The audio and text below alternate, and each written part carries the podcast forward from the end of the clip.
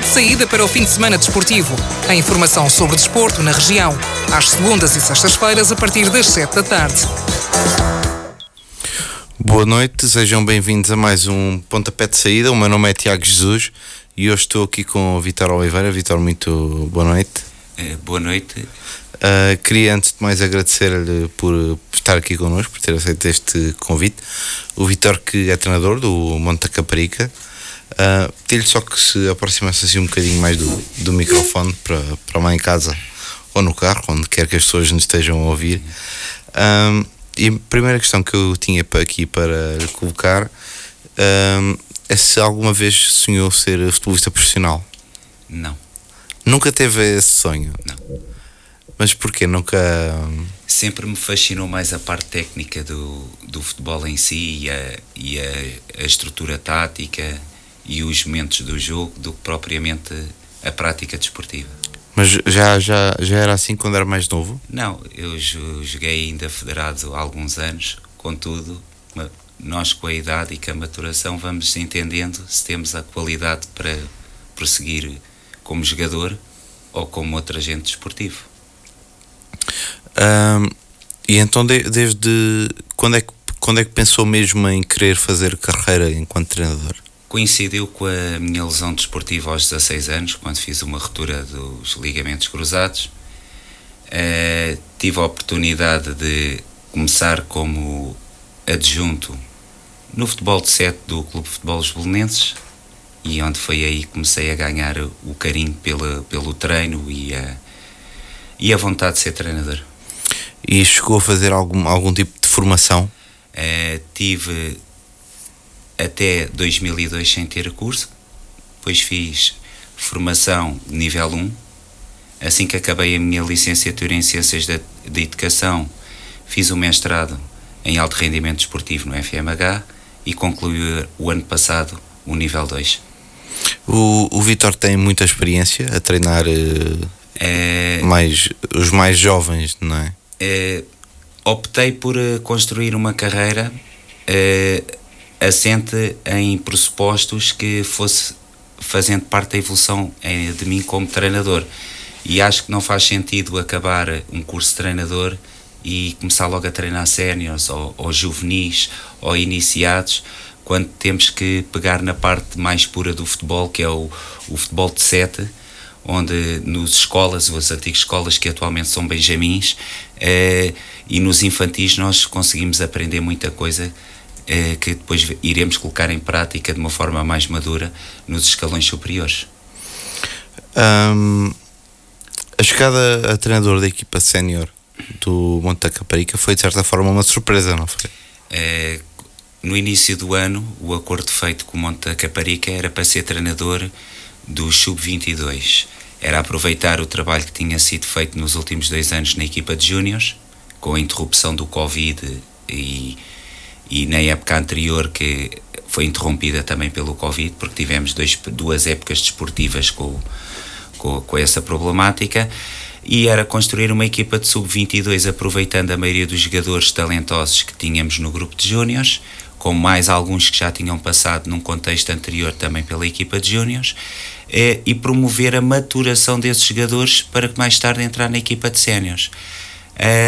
Eh, em novembro, a equipe técnica de séniores resolveu se demitir e a direção pediu-nos para, de forma interina, assumirmos a equipa de, de séniores do Monte da Caparica e de, de forma interina estamos até hoje. E como é que se sentiu quando apareceu essa proposta?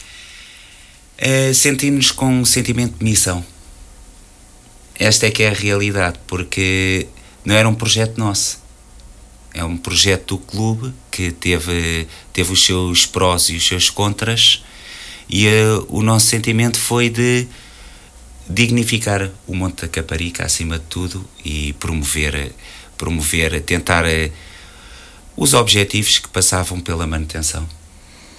E sentia-se preparado para o desafio? Sim.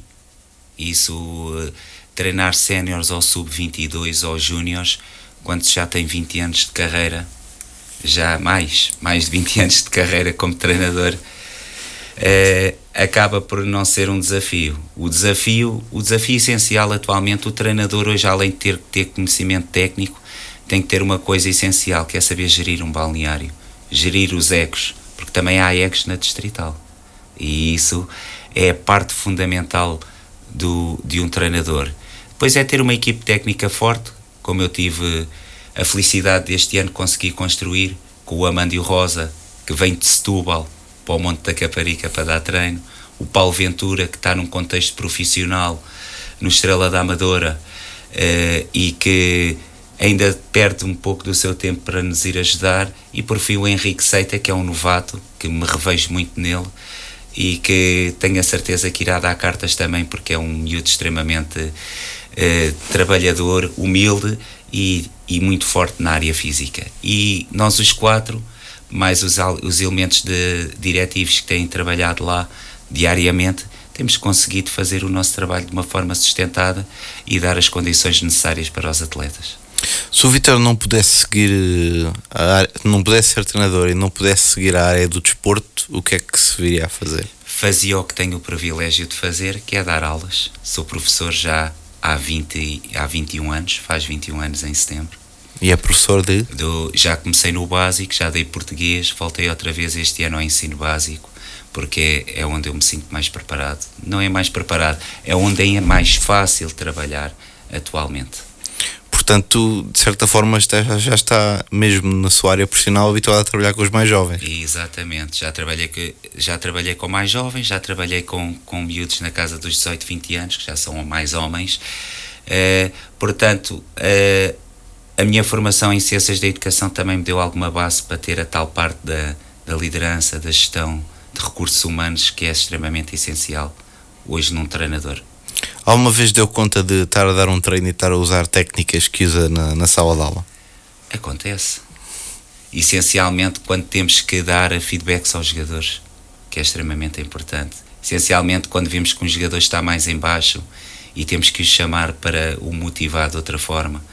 São situações que há, um, há uma certa ligação transversal que acaba por... Uh, o futebol, o futebol engloba várias áreas é, é, é uma coisa bonita porque é assim, jogar futebol atualmente ou, ou estar inserido num contexto esportivo não é só dar uns pontapés numa bola. Tem parte psicológica, tem a parte humana, tem a parte desportiva, tem a parte da inteligência, porque cada vez é mais importante hoje. E o que me custa ver é, atualmente no futebol de formação, que foi onde eu estive mais anos e posso falar, é que estamos a padronizar demasiado e a tirar uma coisa que é essencial nos jogadores por causa dos resultados, que é a tomada de decisão, é o conhecimento do jogo. E isso, por vezes, aliado à, à nova modalidade que é as academias formativas por questões financeiras, acabam por prejudicar e chegamos aos júniores e em contextos séniores com os jogadores realmente talentosos a nível técnico mas depois com algumas limitações a nível de tomada de decisão e a nível intelectual, porque não tem o conhecimento total do jogo. Vamos então agora passar à análise do fim de semana desportivo, agora numa altura em que a Liga 3 está, está parada. Uh, aproveitava antes de, antes de irmos para essa análise para lhe questionar uh, se ficou surpreendido com, com a posição do, do Vitória este ano na Liga 3. Sinceramente fiquei. É assim, eu sou adepto do Belenenses, não escondo a ninguém, Belenenses Clube, convém, Sim. convém. E sempre pensei que o União de Leiria, o Belenenses e o Vitória seriam o, seriam, fariam uma luta a três pelos lugares da promoção e mesmo para subir a divisão. Portanto, de certa forma também ficou surpreendido com o Amora. O Amora fiquei pela positiva, porque não achei que chegassem, fossem a equipa mais consistente do campeonato. E o que é que acha que falhou no projeto do Vitória? É assim, não estou lá dentro, não, não posso analisar por fora, não é por falta de qualidade do plantel, ao contrário do que se tem lido nos jornais, pelo menos pelos nomes que nós vemos na constituição do plantel do Vitória, penso que não seja por falta de qualidade. Se calhar o, os jogadores nunca conseguiram ser na realidade um conjunto, nunca conseguiram ligar. E acho que isso poderá ser um dos problemas, mas como lhe disse, como não estamos dentro do, do, do contexto desportivo dos séniores do Vitória, só, só estando e visualizando é que lhe poderia fazer uma análise mais detalhada. O Vitor falou na, na, parte psicológica do, do jogador e nesse acompanhamento. Acredita, não sei se o Vitor já foi ao estádio do Bonfim, se conhece os adeptos do, do Vitória, mas são adeptos muito exigentes, dos mais exigentes. Já, já vi em alguns estádios e, e acho que nunca vi adeptos tão exigentes como os do Vitória. Acredita que esse tipo de pressão possa ter afetado os jogadores mentalmente? É, poderá mas é assim, eu penso que jogador profissional e que tem contrato profissional e que vive da profissão de jogador tem que estar preparado para a pressão. Se não tiver, não está lá a fazer nada. Portanto, não serve, de certa forma, não serve de desculpa. Não. Penso que é mais a nível relacional entre os jogadores. Na minha opinião, é isso. Porque falta um pouco. Eu vi, lembro-me de ver o jogo do Vitória contra o Real Massamá que acho que ficou 5-3 para o Real Exatamente. Uh, e não senti ligação. Não foi a nível de estruturação tática, nem, nem qualidade técnica dos jogadores. Acho que não senti aquela ligação, aquela química entre os jogadores, o espírito solidário e entre ajuda. Acho que desistiram. E o Real Massamá, que até nem fez um campeonato extraordinário, sendo mais solidário, sendo mais dinâmico, acabou por ganhar com a inteira justiça. E acredita que o treinador que está lá agora, o Luís Moreiro, possa consiga fazer essa parte de unir o pontel? Eu penso que sim, pelo, pelo trabalho que o Luís tem, tem apresentado ao longo, vê-se o trabalho que ele fez no Casa Pia, sim. por exemplo, e nos Sinterenses, se não me falha a memória, ou se não foi no Sinterenses, foi num clube assim da... E também teve no Real? E no Real, foi no Real, exatamente, fez, fez trabalhos de excelência. Porque por vezes não é só a nível dos resultados, também temos que ver a qualidade de jogo que as equipas dele praticam e penso que com uma remodelação, se calhar ali em certos setores do Vitória, tem tudo para, para o, no ano seguinte eh, lutar pela subida à Liga 2, que é o lugar onde ele devia estar até na primeira divisão. Vitória é um histórico. Mas ainda tem agora a fase de manutenção para lutar, que não se antevê nada fácil. Mas vai conseguir. Acredita que, que o Vitória irá conseguir manter-se na Liga 3. Penso que o Luís vai fazer o trabalho para que a equipa seja o mais competente possível. Sim, até porque se olharmos para, para os resultados mais, mais recentes, por exemplo, diante do, do seu Bolonenses. Exatamente, 5-0. Vê-se vê uma equipa que se calhar já fizesse aquilo há, há uns 5 ou 6 jogos, não estaria naquela posição, não é? Exatamente. Portanto, em princípio será uma evolução. Vamos então agora passar ao Campeonato de Portugal. Uh, com o Oriental Dragon, que está a realizar uma ponta de final de campeonato verdadeiramente sensacional, sob o comando de Tony Pereira, foi ao Algarve vencer o Ferreiras por 2 a 1 com dois gols de Bruno Figueiredo e ficou muito mais perto de alcançar o seu objetivo, que chegou até a estar em perigo. A equipa do Pinhal Novo, que tinha a noção exata da importância do jogo, entrou com muita vontade de vencer e foi aos 23 minutos que se colocou em vantagem. Já a equipa algarvia respondeu e estabeleceu a igualdade após a meia hora, mas ainda antes do intervalo, aos 42 minutos, Bruno Figueiredo bisou e carimbou mais uma vitória da equipa do Oriental Dragon, eh, uma vez que na segunda parte não se registaram golos. Chamo agora a antena o José Pina. José, boa noite. Boa noite, Tiago. Um, José, o que é que nos pode falar deste jogo do Oriental Dragon? Bom, foi mais um jogo dentro da linha daqueles que ultimamente têm vindo a realizar, nesta ponta final verdadeiramente espetacular eh, sob o comando de Tony Pereira. Efetivamente, o Oriental Dragon jogava em casa um adversário que já tinha a sua sentença lida, já se sabe que o Ferreiras já sabia, neste caso que o Ferreiras uh, estava despromovido, uh, mas uh, isso às vezes acaba por não ser negativo para a própria equipa em termos de jogo jogado, porque joga desinibido, já sem a, pressão dos pontos e por vezes até joga melhor do que se tivesse, portanto, digamos que aquela necessidade mesmo de ganhar.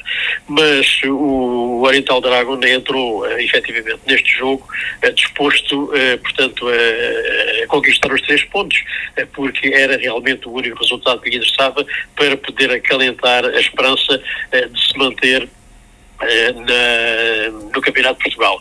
e foi realmente o Oriental Dragon que começou melhor, marcou efetivamente por Bruno Figueiredo, ele que visou nesta partida, marcou aos 23 minutos, passado pouco tempo a equipa Algravia chegou ao empate, mas Bruno Figueiredo novamente, ainda na primeira parte, já na parte final, conseguiu desfazer a igualdade e colocar o Oriental Dragon a ganhar por 2-1.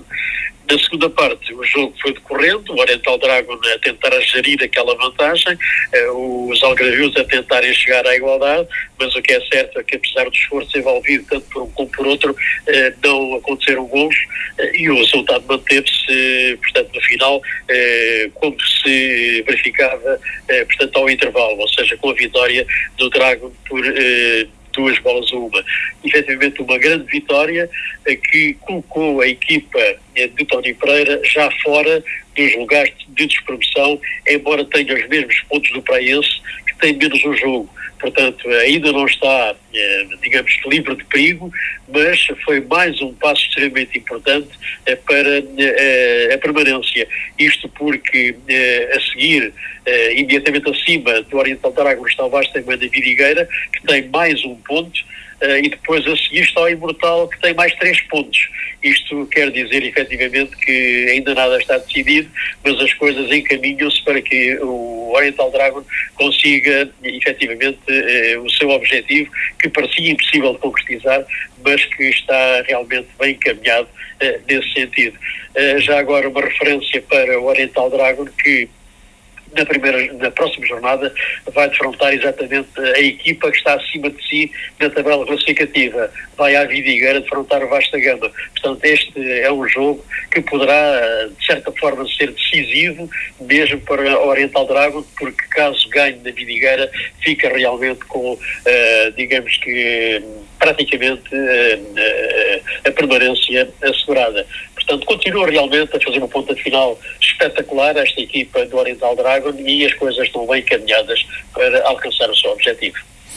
Quem não conseguiu o seu objetivo foi o Desportivo Fabril, que foi derrotado em casa pelo Praense, depois de ter estado em vantagem no marcador. Com este resultado, a equipa do Mavardil ficou praticamente sem hipóteses de chegar ao segundo lugar e vê a sua posição a ser ameaçada pelas equipas que lutam pela manutenção. Depois de um normal intervalo, o Fabril abriu o ativo aos 50 minutos por Diogo Ramos, mas passado 5 minutos apenas ficou reduzido a 10 jogadores por expulsão de Fábio Marinheiro. Logo a seguir surgiu o empate aos 57 minutos e aos 83 minutos os açorianos chegaram mesmo à vitória. José, foi um, um resultado se calhar inesperado para o Fabril. Exatamente, foi, foi mesmo inesperado. Portanto, ninguém estaria à espera certamente disto desse acontecer. Uh, o Fabril uh, tinha como objetivo uh, a vitória, porque ainda pensava efetivamente em chegar ao segundo lugar. as coisas até começaram por correr bem, já que ao intervalo havia 0-0, mas na segunda parte, logo aos 5 minutos, colocaram-se em vantagem.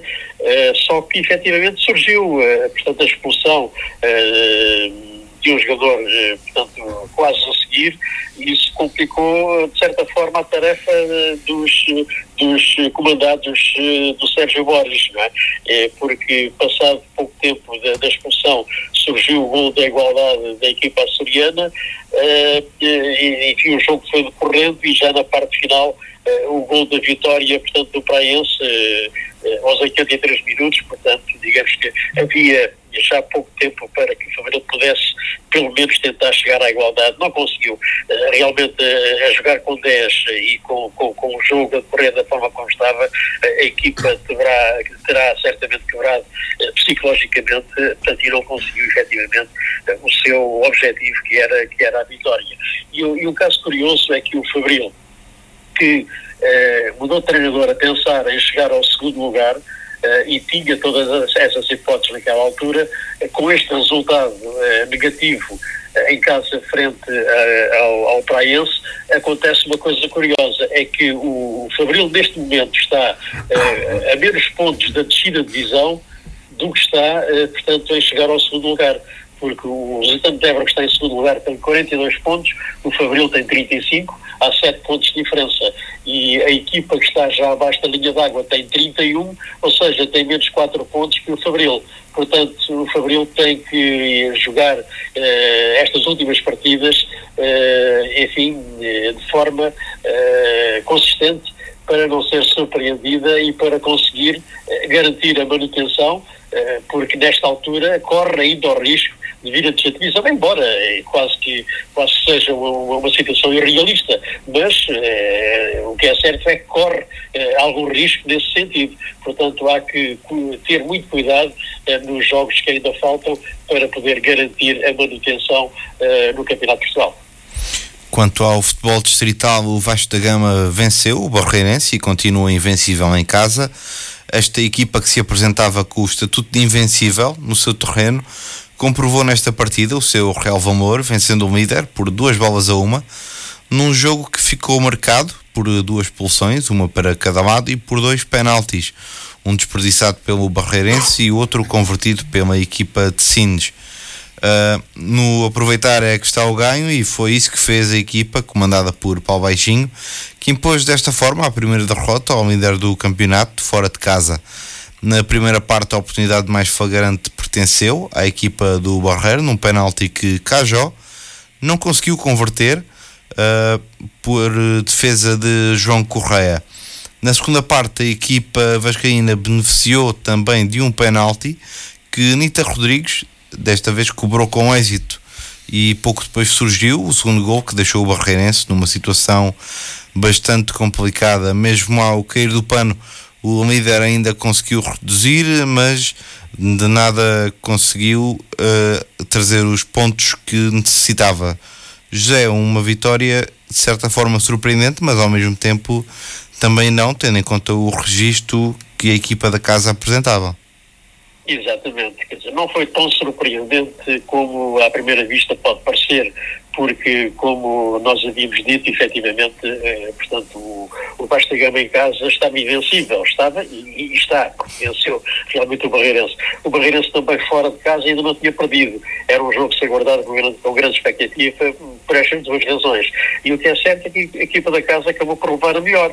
Eh, se bem que na primeira parte eh, realmente a melhor oportunidade foi do, do Barreirense, eh, que dispôs daquela grande penalidade que Cajó não conseguiu converter, eh, por, por mérito do, do João Correia, do guarda-redes do, do Vasco da Gama, um jovem guarda-redes com, com muito valor, defendeu, portanto, a grande penalidade, 0-0 ao intervalo, logo na segunda parte o Vasco da Gama entra bem na partida, ganha um penalti e depois o defesa goleador do Vasco da Gama, o Rita Rodrigues, efetivamente é exímio nestes, nestes lances, eh, portanto, e eh, converteu eh, o, o penalti com, a equipa a ganhar por um zero.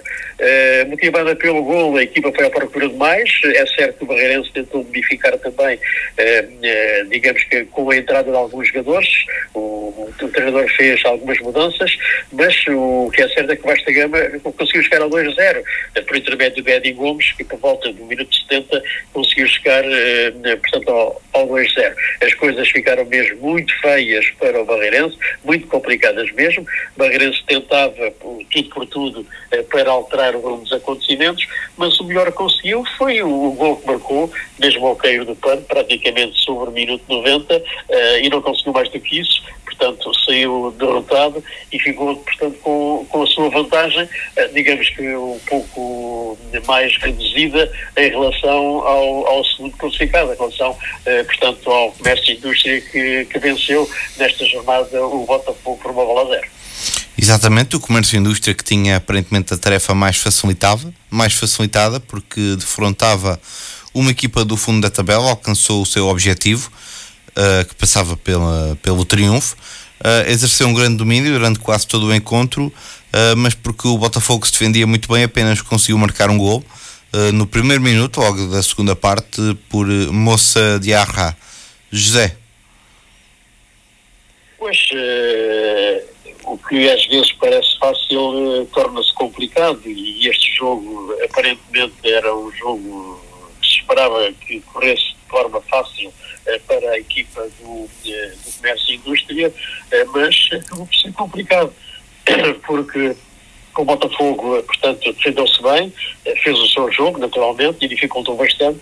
Portanto, a tarefa uh, do comércio e indústria, uh, que veio realmente a marcar o seu gol logo no primeiro minuto da segunda parte, uh, numa falha de concentração da equipa do Botafogo, permitiu que o melhor goleador da equipa Sadina, o Moça de Arra, conseguisse fazer o golo, golo esse que persistiu até ao fim, foi o único do encontro, porque o, o Botafogo continuou realmente a defender-se bem, a dar tudo que tinha e continuou a dificultar bastante a tarefa dos Sadinos uh, e o resultado acabou mesmo por ser um zero, resultado escasso, mas uma vitória inteiramente justa da equipa do Vasta Gama, que foi nitidamente a melhor, aquela que sempre procurou o gol, uh, mas uh, nem sempre aquilo que se procura às vezes se alcança, e desta feita apenas, apenas conseguiu marcar um gol. E já agora, já que falamos em em comércio e indústria, eh, também quero deixar aqui, eh, digamos que uma novidade para muito boa gente, é que Paulo eh, Catarino deixou de ser o treinador do comércio e indústria.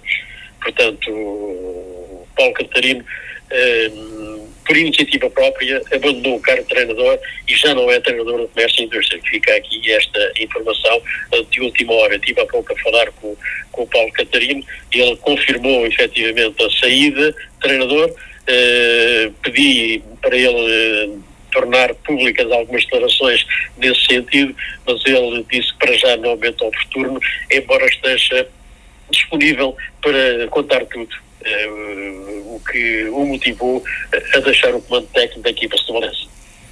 Já agora, José, questiono se já existe algum nome em cima da mesa? É que eu tenha conhecimento, não.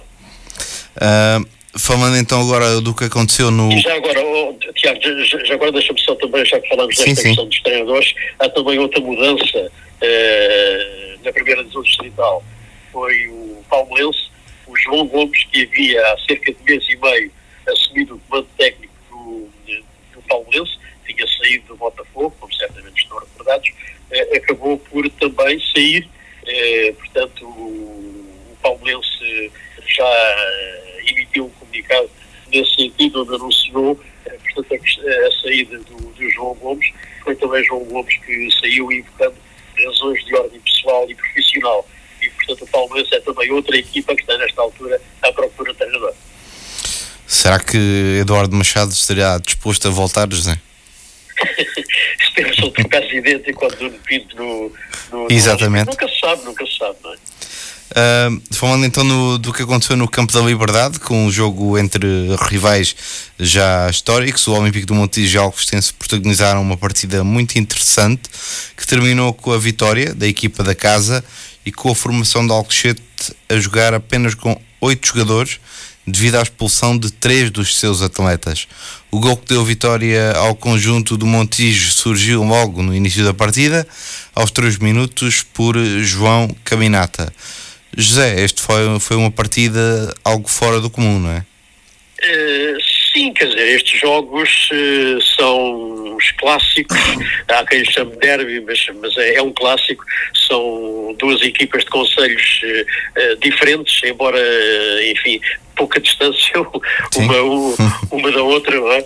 mas são sempre jogos apetecíveis que têm ambientes, digamos que quentes, Uh, e ontem foi mais uma vez isso que aconteceu, com, com, o estádio, com o Campo da Liberdade repleto de público, muita gente das duas equipas, uh, com os, os, adeptos a puxarem por cada uma. Uh, o Olímpico de Montijo começou bem o jogo e efetivamente marcou logo aos 3 minutos pelo João Caminata e que, segundo Costa, esteve melhor na, primeira parte. Na segunda parte, o Olímpico Montijo entrou, aliás, o Augustense entrou eh, disposto a alterar alguns acontecimentos, eh, dispôs, dispôs de algumas oportunidades, eh, mas não, não conseguiu marcar.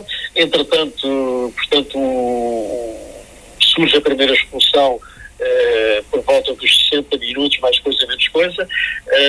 Uh, o Augustense ficou a jogar eh, naquela altura com 10, passado pouco tempo passou a jogar com 9, e depois, na, na, na, terceira expulsão, há um lance em que o Augustense consegue mesmo introduzir a bola na baliza do Olímpico de Montijo ficaram algumas dúvidas sobre, portanto, a legalidade ou não do golo.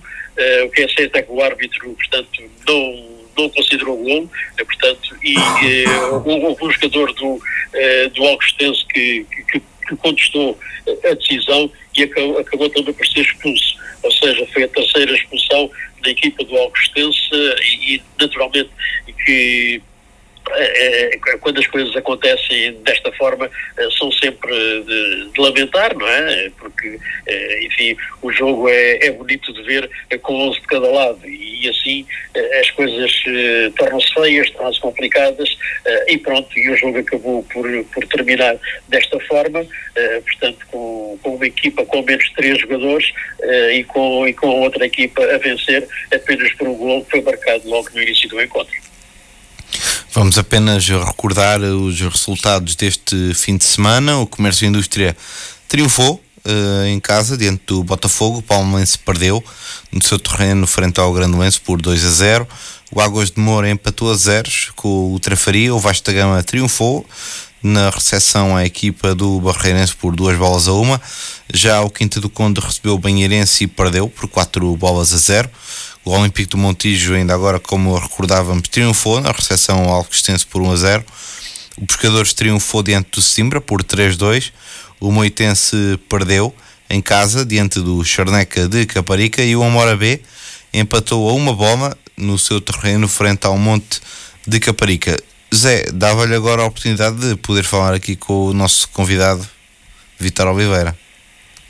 Muito bem, cumprimentar o Vítor Oliveira, já não, não nos encontramos há algum tempo, mas somos velhos conhecidos, eh, enfim, eh, quando o Vítor eh, treinava sobretudo as camadas jovens e já nessa altura era um treinador que tinha um certo carisma para, para orientar, digamos que aquela juventude e até com resultados bem positivos. Vítor, bons tempos aqueles vividos na Rentela. Antes de mais, cumprimentar o Zé Pina e elogiar o trabalho que ele tem feito ao longo destas três décadas que eu ando por aqui, quase. Uh, é verdade. Os tempos de Barrentela consegui, consegui eu e as pessoas que trabalhavam comigo nessa altura fazermos bons campeonatos, bons resultados e é um, são momentos que deixam saudades. Exatamente. Agora no Monte Caparica, portanto, digamos que as coisas são, são diferentes, eh, pronto, mas eh, também, ao fim e ao cabo, eh, digamos que um trabalho bastante positivo, que vem desde as camadas jovens também, estou-me a recordar do, do bom trabalho desenvolvido na equipa de júniores do Monte Caparica e agora, efetivamente, a subida, portanto, à equipa sénior. Pois, é, quando, quando me convidaram para o projeto Monte Caparica, foi para construir uma equipa de júniores. O primeiro ano construímos uma equipa, tínhamos três jogadores quando iniciámos a época desportiva. É, com muita dificuldade conseguimos apurar para a fase final, a CEL, a CEL é, fase final que foi interrompida devido ao Covid. Pois na época seguinte tivemos que fazer uma reformulação e iniciámos o projeto naquele tal campeonato que a associação construiu de sub-22, em que punhamos os júniores a jogar para dar alguma maturidade esportiva. No terceiro ano conseguimos estruturar as coisas minimamente e conseguimos alcançar a subida de divisão, ali um pouco tac a tac com o Seixal, embora o Seixal tivesse mais um ou outro elemento que faziam a diferença pela positiva, mas depois do período do Covid atacou a nossa equipa em força e, e, já foi com muito esforço e resiliência que conseguimos a subida de divisão. Este ano, o projeto inicial passava pelo, pelo Campeonato Sub-22 e maturar aquela juventude que tinha subido divisão e a 15 de dezembro ficámos com os séniores A por, pela saída do Vítor Conceição e da restante equipe técnica. Exatamente. Como é que tem sido, portanto, estes, estes anos, e já são alguns que se encontra no Monte Caparica.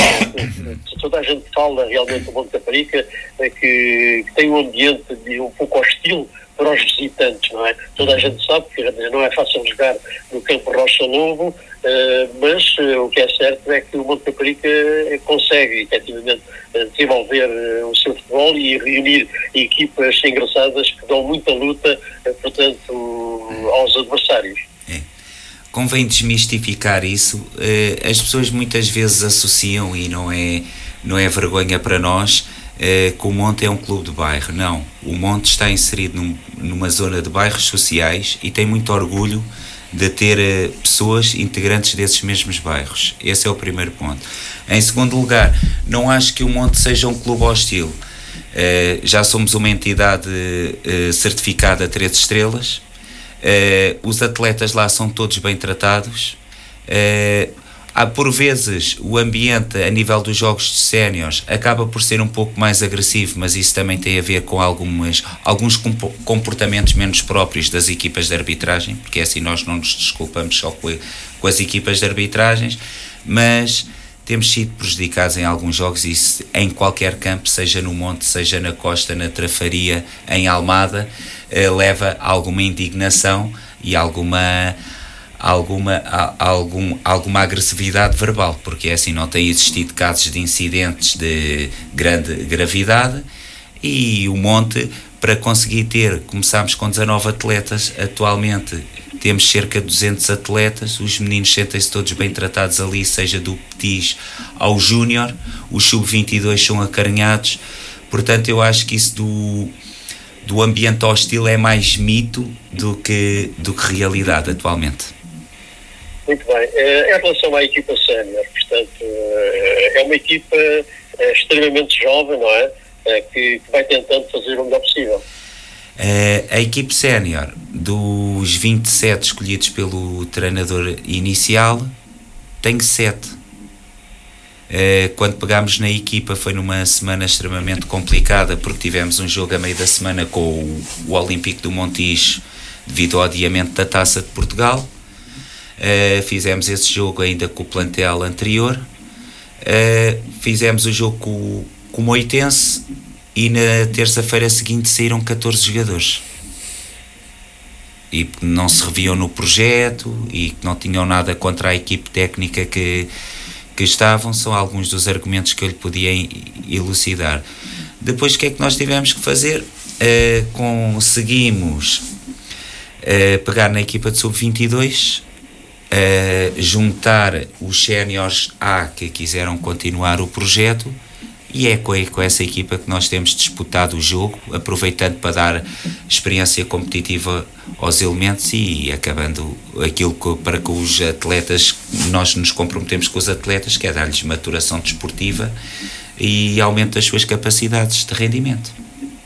Exato. Uma última questão, portanto, o Monte Caparica nesta altura está em último lugar, portanto, está o Botafogo está imediatamente acima, eh, tem 10 pontos de diferença uh, e como é sabido, descem três equipas à segunda uhum. divisão, portanto, quem está em 15 é o Traferido tem 29, portanto, há uma diferença de 13 pontos para a equipa que está acima da linha d'água.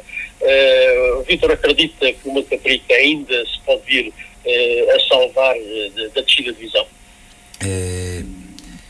Há duas semanas atrás era capaz de lhe dizer que sim mas nós temos um princípio no nosso grupo que é o seguinte: nós não olhamos para a classificação, vamos disputando jogo a jogo como se fosse uma final. E depois no final iremos fazer as contas.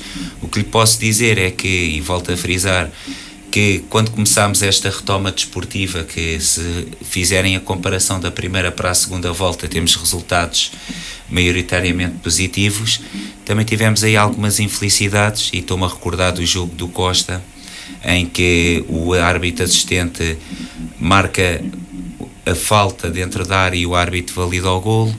Eh, estou-me a recordar outro jogo que também fomos extremamente prejudicados e isso acaba por, por também já poderíamos ter mais 4 ou 5 pontos, além do demérito que nós tivemos no jogo com Águas de Moura e com o Comércio e Indústria, que fizemos uma primeira parte com grande qualidade, essencialmente no Comércio e Indústria, e depois acabámos por perder o norte quando sofremos o primeiro gol. Portanto, é jogo a jogo que nós vamos fazer, não vamos fazer contas nenhumas.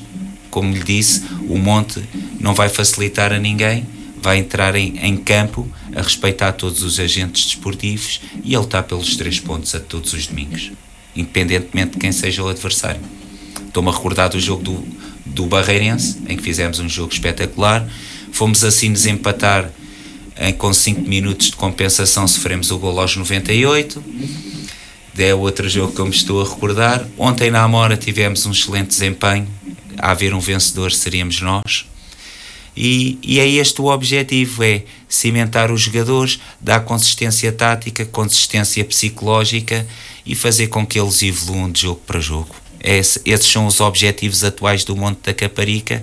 Não se vai manter ou não na primeira divisão distrital, porque esse problema ficou logo praticamente eh, com, sem solução à 14 jornada, quando a equipa técnica saiu e tinha dois pontos.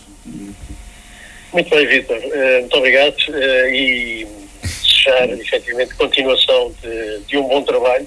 Uh, portanto, independentemente dos resultados que se vierem verificar, portanto, o Vitor já demonstrou que é um técnico com qualidade e certamente assim vai continuar, portanto, o seu trabalho. Muito obrigado, Vitor. Um abraço. Muito obrigado. Grande abraço, Zé Pina. José, obrigado por ter estado aqui, aqui connosco. Voltamos a encontrar na sexta-feira. Muito bem, fica marcado o Adeus, até a sexta. Vitor, falámos aqui já muito daquilo que tem sido o seu, o seu, o seu percurso e aquilo que tem vivido no, no Monte Cabarica. E eu queria lhe questionar quando, quando assumiu esta, esta equipa, a equipa sénior, o que é que lhe foi pedido pelo presidente? É, dignificar a camisola do Monte e tentar fazer o nosso melhor trabalho. Não, portanto, não lhe, não lhe pediu resultados nem. É, depois desse contexto que eu acabei de Sim. evidenciar há, há pouco, com a saída de tanto jogador, pedir resultados e, imediatos era extremamente utópico, não é? Mas quando falou consigo, foi apenas no, no sentido de ser interino, não é? E de, e de aguentar ali duas ou três semanas, ou já foi a pensar até ao final da temporada? A, a ideia inicial de, do elenco diretivo era até ao Natal, até à pausa do Natal. Depois fomos protelando e eu e a minha equipe técnica fomos continuando até à data de hoje. Quando, quando lhe surgiu este, este convite, quando o Presidente falou consigo, hesitou de certa forma? Não. Fomos com um sentido de missão. É, é, foi mesmo assim, os meus adjuntos até disseram: vamos para a frente, siga. Portanto, foi sempre no intuito de ajudar o clube. Exato. Nós estamos lá, eh, as equipes técnicas do Monte, na sua maioria, estão lá com um sentido solidário. Isso é extremamente importante.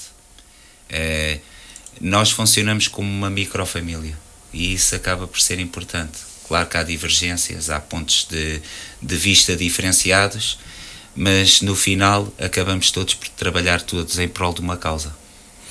Existem planos para ficar na próxima temporada? É, o objetivo essencial de, de mim, minha, meus e da minha equipe técnica é acabar a época. Depois, no final da época, logo se vêem os projetos. Esta é que é a grande realidade. Mas se lhe fosse feito o convite? É uma questão de ver. Como eu lhe digo, como já recebemos, posso lhe dizer em primeira mão que já recebemos abordagens para sair do Monte de Caparica para treinar na, na primeira divisão distrital ou na segunda? Posso lhe dizer que tivemos um convite de primeira e até de outro, de outro campeonato. Ok. Um, o que é que eu lhe iria questionar a seguir? Queria lhe perguntar, uh, já no, no contexto mais pessoal, enquanto treinador, uh, qual é que é o treinador que vê e que mais gosta de acompanhar? Já faleceu, infelizmente. Era o Vitor Oliveira. O Vitor Oliveira, muito curioso. Sempre, sempre foi. Eh, tal como também estava a ouvir a, a, análise do, do Campeonato de Portugal com o Oriental Sim. Dragon, o Tony Pereira, enquanto eu estagiário, foi muito importante também nas bases que me deu. E foi, é, hoje sou um adepto do Oriental, não só pelo Tony, pelo Bruno Figueiredo, também foi meu jogador no Quinta do Conde e tem uma família bonita e é agir ver a evolução e o, o espírito, a resiliência que ele tem apresentado ao longo da, da sua carreira desportiva, que era um miúdo já extremamente talentoso. E porque não é fácil ser filho do Figueiredo. E ele conseguiu superar essa situação e, e desenvolver-se. E também tem um pouco de mim. E isso para mim é, é o mais bonito de se ver. Agora o resto, como eu lhe digo, é assim o futebol o que hoje é verdade, amanhã é mentira. Já tive, o ano passado tive abordagens para outros patamares, depois outros, outros valores se sobrepuseram. Nós temos um projeto consolidado no Monte de Caparica, é um facto. É, temos apresentado, tal como o Zé Pina disse, e não, nem sou pessoa de falar muito de mim, mas tenho apresentado sempre trabalhos consolidados, objetivos e pragmáticos, e é assim, algum dia terei que experimentar outros patamares. E esse passa por ser esse objetivo. Com, com que treinadores é que teve assim a oportunidade de trabalhar? Olha, tra destacar algum? Trabalhei com o Tony, trabalhei com o Felipe Moreira, também sempre como estagiário. E depois dessa assim, nunca mais fui adjunto na vida. Trabalhei sempre como técnico principal. E, e tenho que voltar a frisar, tenho uma, uma equipe técnica espetacular. O Amandio Rosa conheci-o no curso de nível 2, impecável na forma como trabalha, na forma como gera. Eu sou mais pragmático, ele é mais emotivo. Tenho o Paulo Ventura, que é o ponto de equilíbrio, o treinador do guarda-redes, que é uma pessoa espetacular, é o que dá o bom ambiente ao balneário, é o que faz treinador amigo, na realidade, e que é sempre importante e dentro da equipe técnica é o que tem sempre a piada, tem sempre essas situações e tem o Seita que é o novato que leva com os três quarentões, como costumamos dizer, que, que é importante. Por isso é assim, tendo uma equipe técnica boa, estando a apresentar um trabalho consolidado, penso que o próximo projeto que nós eh, possamos é, ter tem que ser um projeto com cabeça, tronco e membros. Não estamos a dizer que não seja o do Monte de Caparica, atenção, não é Monte de Caparica, peço desculpa, é Monte de Caparica. As pessoas é que dizem sempre que é Monte de Caparica, agora também estava aí nessa. Mas temos que, temos que sempre almejar novos desafios. E é assim: o contexto distrital, já treinei os escalões todos, já ganhei campeonatos em quase todos os escalões. É, portanto, está na altura de consolidar ainda mais este trabalho, aproveitar este trabalho dos séniores para continuarmos a demonstrar a nossa qualidade enquanto equipe técnica e dos jogadores enquanto jogadores e a, e a sua evolução desportiva. E no final da época vamos sentar, vamos fazer a avaliação da época desportiva e depois decidir o que é melhor para todas as partes. O Vitor eh, estava a falar há pouco do trabalho que teve enquanto adjunto. Um, sentiu uma grande diferença quando passou de adjunto para treinador da equipa principal? Eu tive como adjunto mais a nível de estagiário de, do FMH, é assim, tive pouco tempo, mas é assim, a grande diferença de, de adjunto para principal está na responsabilidade. Porque está na construção um modelo de jogo, está na construção um modelo de treino. Os adjuntos têm um papel fundamental na implementação e, na, e, na, e no aperfeiçoar disso, mas as equipas nascem muito das ideias do treinador. Como eu costumo dizer aos meus jogadores, eu dou o cérebro e vocês dão o corpo. Ou seja, nós temos que dar o trabalho a eles, ou seja, temos que dar as bases que achamos essenciais para os nossos modelos, para o nosso modelo de jogo, através da temática e do contexto de treino. Mas isso é tudo o trabalho que é feito pelo treinador e pelos seus adjuntos, embora mais seja o treinador principal o maior responsável por esse por esse trabalho. Que tipo de treinador é que é o Vitor? Porque nós já tivemos aqui convidados que, que depois me confessaram em, em off que, hum, por exemplo, o trabalho tem que ser feito antes, no treino, e que depois de estar dentro de campo não vale a pena estar ali aos gritos com os jogadores porque já não, não vai adiantar de nada, porque o trabalho tem que ser feito antes de, antes de iniciar a partida. É, isso é um pouco relativo eu penso que há certas formas. Eu sou um pouco emotivo. Eu no futebol, às vezes, já fui mais. Eh, agora, com a idade, uma pessoa vai, vai relaxando mais um pouco.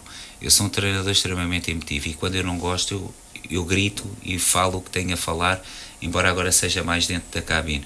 Eu penso que o trabalho é feito durante a semana, mas por vezes e isso é, isso é um facto. Nós damos os instrumentos ao, aos atletas para eles aplicarem durante o jogo. Mas depois uma parte também tem a ver com eles. Que, sua, que o seu, lá está, voltamos à mesma questão. A sua parte emocional, o seu descanso, a sua responsabilidade, a parte solidária para com os colegas, que é extremamente importante. E por vezes um grito, uma orientação, um reajuste tem que ser feito dentro do campo. A gente, se o treinador não intervir, o jogador tem tendência para relaxar. E quando relaxa, normalmente está a geneira. E não sei de que certa, de certa forma que quando pode ser mais, mais agressivo, o, o jogador depois pode vê-lo de outra forma. É assim, nós também temos que estudar e saber para quem é que, que com, com que jogador é que se pode é, falar de certa é forma. De certa forma, porque é assim, por vezes eu sou posso não ser eh, tão expressivo com o jogador, mas estar a ser mais agressivo com o outro que grito. Isso é tudo relativo. Um, falava há pouco do, do sistema tático e da forma de jogar. Qual é que é a sua forma de jogar preferida? 4-3-3. Puro. Depois transforma-se porque é a tática que nós conseguimos dar mais dinâmicas podemos jogar, depois pode, podemos variar para um 4-2-3-1, para um 4-1-3-2 durante o jogo e, e, este ano tenho um grupo de atletas fabuloso, não só a nível de dedicação, como a nível de talento, como a nível de compromisso e é assim, e, e deve ser do, se não é o melhor, é dos melhores grupos que eu treinei até hoje, com respeito por todos os outros que já treinei, porque conseguem interpretar na perfeição tudo aquilo que nós lhes pedimos. E quando assim é, uma pessoa só tem que se sentir realizado por isso. Por isso, mando daqui também um grande abraço para os meus atletas, se estiverem a ouvir, que devem estar, é, porque eles merecem. Para mim, são os grandes heróis desta época desportiva. Uh, Vitor, para, antes de terminarmos, queria só fazer uma última questão. Queria questionar-lhe qual é que é a sua cadeira de sonho. A minha cadeira de sonho? Atualmente não tenho. Não tenho assim um objetivo imediato. Sabe, o futebol, o futebol desde que ficou uma indústria, é, nós temos poucas capacidades de chegar a patamares onde gostaríamos de chegar. Esta é que é a realidade. Só para lhe dar o exemplo, eu não tenho empresário.